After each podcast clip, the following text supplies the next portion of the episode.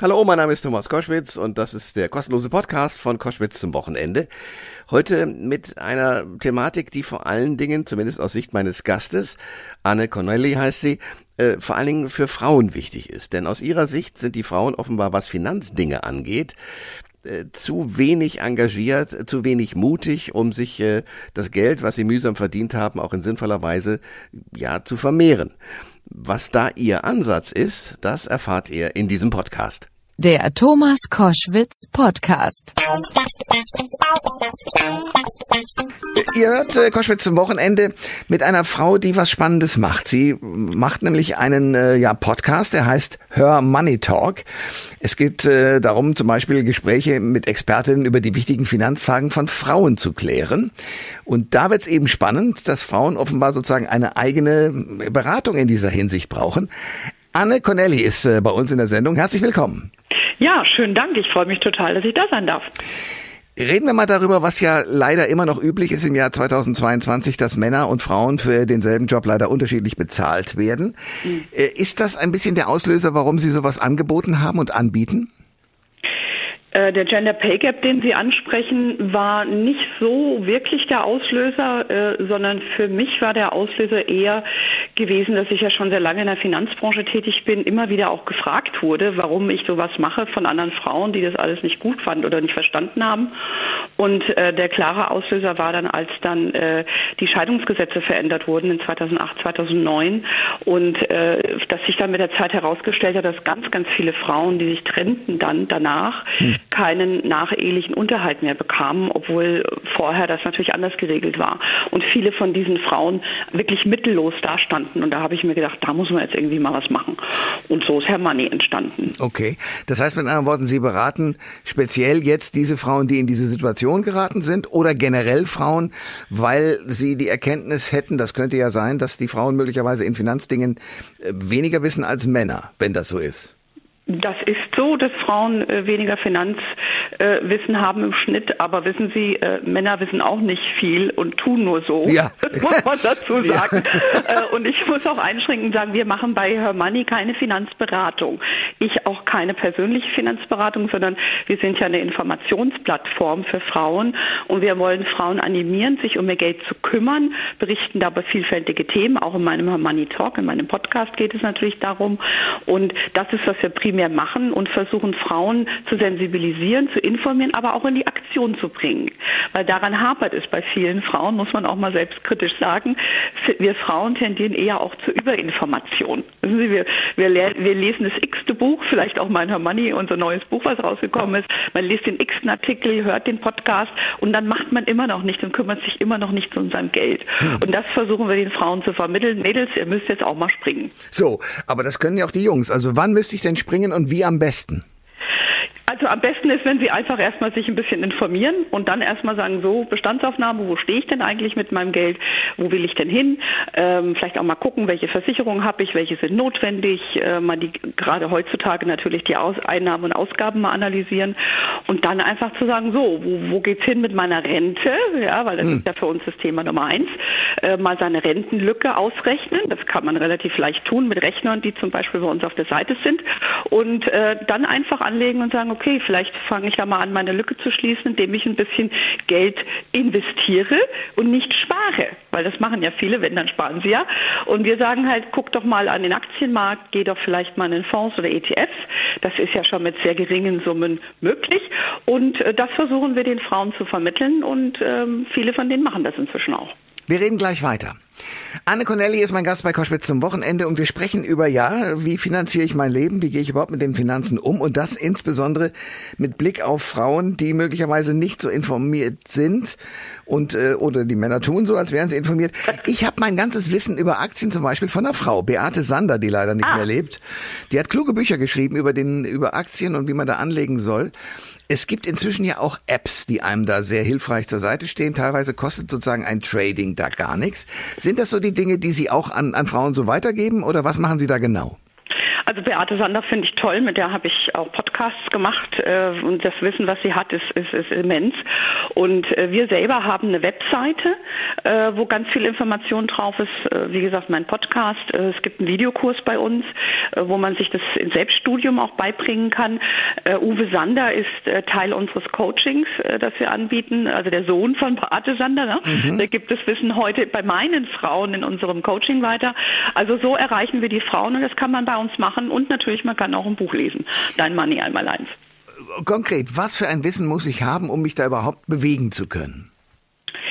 Ähm, also zunächst mal ähm, sollte ich vielleicht mal grundlegend verstehen ähm, die Prinzipien vom Investieren versus Sparen. Ja, mhm. also äh, wenn ich jetzt nur mein Geld äh, auf Sparbuch bringe, das hat inzwischen jeder verstanden, dass das nicht mehr lukrativ ist. Aber welche Alternativen gibt es da? Ja, welche Assetklassen, wie wir sagen, welche Vermögenswerte sind denn da interessant? Und äh, wie kann ich denn dann überhaupt anfangen mit dem Investieren? So und dann bietet sich eigentlich ein Investment an der Börse in Aktienfonds oder ETFs, also diese börsengehandelten äh, Fonds an, weil sie eben äh, sehr breit gestreut sind. Äh, sie bieten einen leichten Zugang mit einer geringen Hürde und auch mit wenig Geld und man kann auch jederzeit an sein Geld. Also das sind so Sachen, einfach mal ein bisschen schlau machen, was es so gibt, die grundlegenden Sachen und dann einfach mal anfangen. Weil es bringt jetzt auch nichts, wissen Sie, wenn äh, Sie haben jetzt äh, Beate Sander Ihre umfangreichen Bücher gelesen, ich übrigens auch, ja. Aber nicht jeder hat auch so viel Zeit, so wahnsinnig viel rein zu investieren. Deshalb ist unser Ding zu sagen, wir sensibilisieren erstmal dafür, was du tun musst und dann geben dir mir mit, mit ein paar fünf Schritten an die Hand, wie du eigentlich dann in die Aktion kommst. Und das ist, wie ich eben gerade beschrieben habe, mal sensibilisieren, Bestandsaufnahme machen und dann einfach mal anfangen. Anne Cornelli ist mein Gast bei Koschwitz zum Wochenende. Wie sind denn Sie eigentlich in die Finanzbranche geraten? Äh, das ist eine äh, interessante Frage. Ich äh, bin zwar in einem Haushalt aufgewachsen, wo mein Opa Banker bei der berühmten Sparkasse war und meine Mutter bei der Versicherung gearbeitet hat. Aber dass, es, dass ich eine Karriere mal hier mache, war gar nicht absehbar. Ich habe ja lange Jahre mit meinem damaligen Mann in den USA gelebt und habe mich damals einfach blind bei einem Unternehmen beworben, das sich im Nachhinein als eines der renommiertesten Fondsgesellschaften herausstellte, nämlich Pioneer Investments. Okay. Genau, die heißen ja heute Amundi, die sind ja verkauft worden, nachdem ich weg war. Und äh, offenbar sehr gewinnbringend, wenn ich das richtig mitgekriegt habe. Aber okay, weiter. Nein, weiß ich nicht, gewinnbringend für Pioneer. Ja. Aber ich äh, habe, bin eigentlich so hereingestolpert. Ich habe dann ein, ein, Vorstellungsgespräch gemacht und davor habe ich gedacht, ich sollte mich doch mal informieren, was dieses Unternehmen eigentlich genau macht. Dass das was mit Geld war, wusste ich. Aber ich habe ja damals in der Nähe von Boston gelebt und äh, war ja auch meine zweite Sprache. Also bin ich äh, erstmal in eine Bücherei, ne, für alle Zuhörer, die das noch nicht so kennen. Das war pre-Google, dort mit ganz vielen großen Büchern und habe mich da mit meinem äh, Zweit Englisch äh, quasi, das Zweitsprache Englisch schlau gemacht. Was ist denn eigentlich ein Investmentfonds? Und habe das nur so halb verstanden und der Vorstand im Gespräch hat mir das erläutert. Und dann habe ich gedacht, was eine mega tolle Idee. Warum hat mein Opa mir davon nie erzählt? Ne, der äh, Sparkassenbanker. Und äh, so bin ich eigentlich in diese Branche reingerutscht, habe ein Trainee-Programm gemacht und habe das Business eigentlich von der Pike auf gelernt und äh, ja, mache das nach 30 Jahren immer noch mit großer Begeisterung und verstehe nicht so ganz, warum andere das nicht auch so toll finden wie ich. Ja, wobei natürlich dazu gibt ja die Geschichte mit der Telekom, als die Aktie, hm. damals, Aktie damals noch mit Manfred Krug in der Bewerbung mhm. rauskam, äh, dachten alle, wow, das ist ja eine sichere Geldanlage und ja. dann rauschte die Aktie, Aktie runter und alle haben gedacht, oh Gott, das ist dann doch keine sichere Geldanlage und das Festgeldkonto mit den paar Prozenten, die es damals noch gab, ist die sicherere Nummer. Naja, aber das Problem war ja äh, damals eben auch, äh, dass die Leute einfach äh, gierig wurden und sie haben spekuliert und nicht investiert. Und das ist ja auch ein Unterschied. ah, erklären Sie den. Was ist der Unterschied? Ja, wenn, wenn ich einfach investiere, dann habe ich einen Plan. Das ist, wie ich eben gesagt habe, wir Frauen lieben ja eh Listen und Pläne. Wir setzen uns hin, wir machen uns einen Plan. Was ist mein Ziel? Wie soll ich, wie möchte ich meine zum Beispiel meine Rentenlücke erfüllen? Wie viel brauche ich dafür? Und wie viel muss ich investieren, damit ich dahin komme? Und dann ist das eine langfristige Investition in äh, zum Beispiel Fonds, in Aktienfonds oder ähnliches.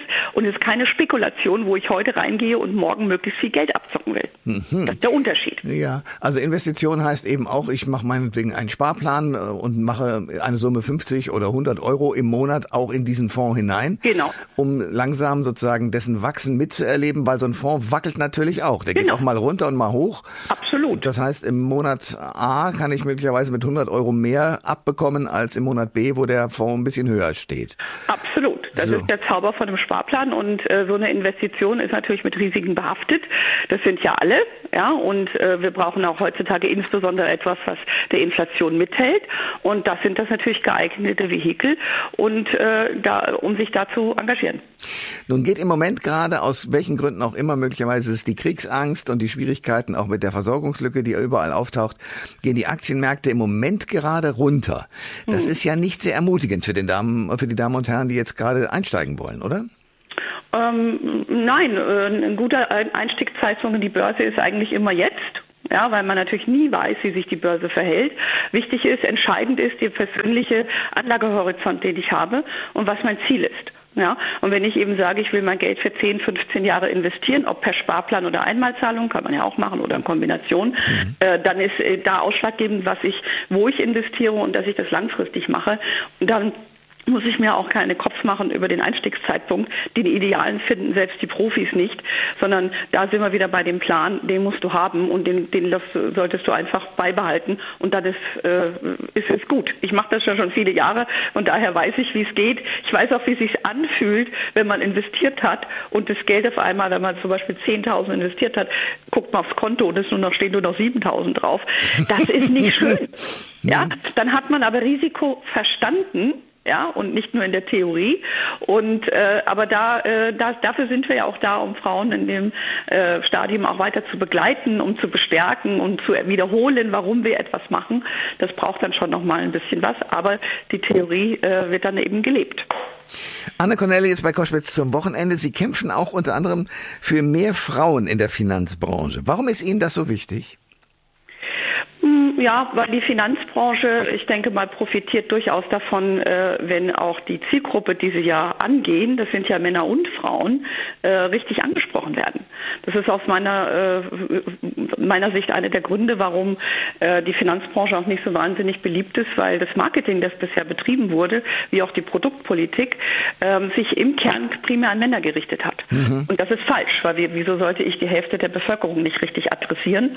Und dafür setzen wir uns eben auch ein ein und der Finanzbranche ein bisschen den Spiegel vorzuhalten ähm, und zu sagen, hey, denkt doch dran, es gibt äh, auch viele Frauen, die gerne investieren wollen, aber die fühlen sich von den bisherigen Messages, die ihr gesendet habt, nicht abgeholt. Und deshalb, wenn wir da mehr Frauen auch in der, in der Branche haben, die dieses Bewusstsein auch in den Unternehmen reinbringt, wo eine Vielfalt der Gedanken zugelassen wird, ist aus unserer Sicht äh, besser für die Unternehmen und für die Konsumentinnen.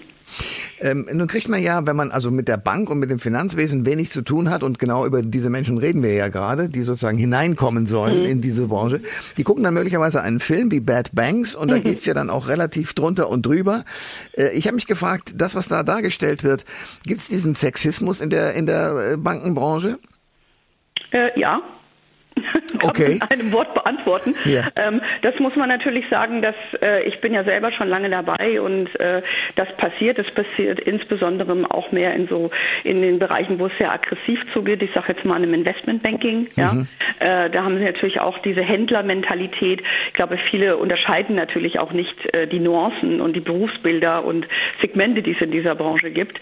Aber ja, das gibt es immer, wo sie natürlich eine Dominanz von einer, für in dem Fall Männern haben, haben sie auch sehr viel toxische Männlichkeit. Und äh, die Branche, denke ich, hat aber das erkannt. Man versucht da auch äh, entgegenzusteuern, äh, indem man eben, wie ich eben schon sagte, auch mehr Frauen reinbringt, nicht nur aus Konsumentensicht, aber eben um die Arbeitswelt attraktiver auch zu machen für Frauen, weil äh, viele Frauen das eben schreckt, ja, weil sie denken, das, was sie dort gesehen haben, ist Realität. Und deshalb verhindert, hindert es auch viele Frauen, sich überhaupt zu interessieren, in diese Branche einzusteigen. Wir haben dazu auch zu dem Thema auch Studien gemacht, deshalb weiß ich das. Und äh, deshalb ist es wichtig, dass die Branche sich da ein bisschen Imagewandel da verschreibt. Anna Corneli ist mein Gast bei Koschwitz zum Wochenende. Nehmen wir an, ich wäre jetzt eine frisch geschiedene, alleinerziehende Mutter. Mhm. Was würden Sie mir raten, nachdem ich feststellen muss, äh, dass ich zwar noch ein bisschen Unterhalt kriege, auch für die Kinder, aber mehr passiert da in der Zukunft nicht. Mit anderen Worten, ich muss dann also möglicherweise die Kinder irgendwie versorgen und halbtags arbeiten gehen oder ganztags arbeiten. Was machen Sie mit so einer Frau konkret? Mit so einer Frau, äh, so einer Frau würde ich erstmal sagen, äh, ja, die hat natürlich eine Riesenaufgabe vor sich. Äh, ganz schnell mal hinsetzen und einen Überblick gewinnen über die Finanzlage.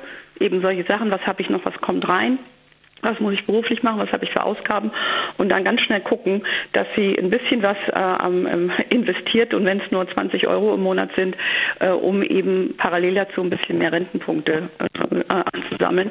Und die äh, ja, Nachricht ist eben gerade für solche Frauen, äh, dass sie eben weiter arbeiten müssen und äh, wenn es geht, äh, nicht nur Teilzeit und von schon gar nicht in einem 450-Euro-Job. Ja. ja. Also das muss, äh, wer selber kein Geld hat, muss ganz, ganz schnell äh, da schauen, dass sie mehr Geld äh, auf die Seite legen kann, indem sie arbeitet, weil alles andere ist, so wie unser System aktuell gestrickt ist, sehr, sehr schwierig und da ist Altersarmut vorprogrammiert.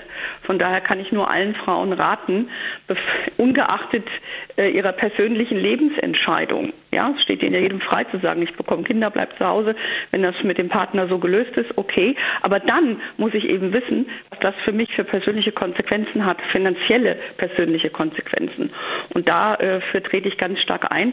Also für dieses Beispiel, Herr Koschwitz, ist es noch nicht zu spät. Hm. Ja, wenn diese Frau vielleicht in ihren End-30ern, Anfang 40er ist, hat sie noch viele Jahre Zeit. Äh, das ist die gute Nachricht. Äh, und wenn sie eine Sensibilität dafür hat, da kann sie noch was wuppen. Das sagt die Gründerin und Geschäftsführerin von Her Money, das unabhängige Frauenfinanzportal für Vorsorge und Finanzen von Frauen, Unterstützung zum Schritt in die Selbstständigkeit auch. Nämlich Anne Cornelli. Die war Gast bei Koschwitz zum Wochenende. Ich danke sehr für das Gespräch. Auch, Herr Koschwitz. Hat Spaß gemacht. Alle Informationen zur Sendung gibt es online auf thomas-koschwitz.de.